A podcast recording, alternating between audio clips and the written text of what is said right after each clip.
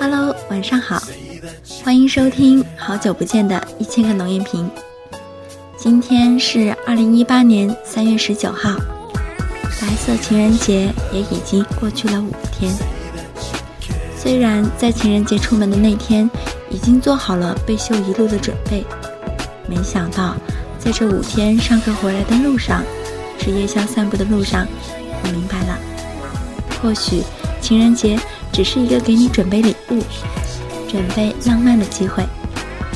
欢迎收听一千个农园评的第十六集。只要有你在一天，就是情人节。武装握手会的时候，我得到了很多小惊喜，其中很大一部分原因是因为爱情。有人勇敢说出爱，有人得到爱。有人坚持爱，有人学会爱。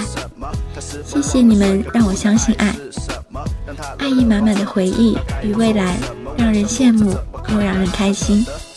然后打起精神来，对这个世界充满爱与希望。分享在情人节分享的一首歌，现在分享，也希望不会太晚。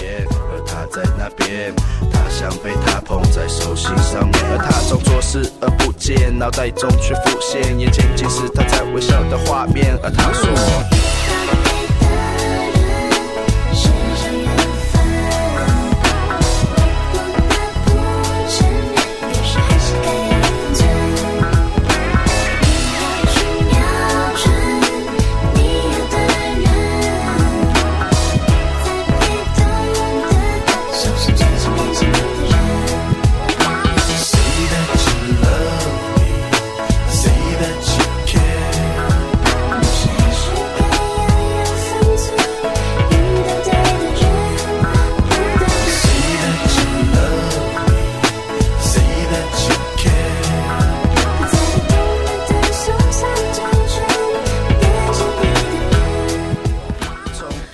然我是一个女生，可我认为，无论是喜欢的人还是喜欢的事，在确定了自己内心的想法之后，都要毫不犹豫地去争取，不能让它从我的手中溜走，更不能让原本能肩并肩一起走的我们擦肩而过。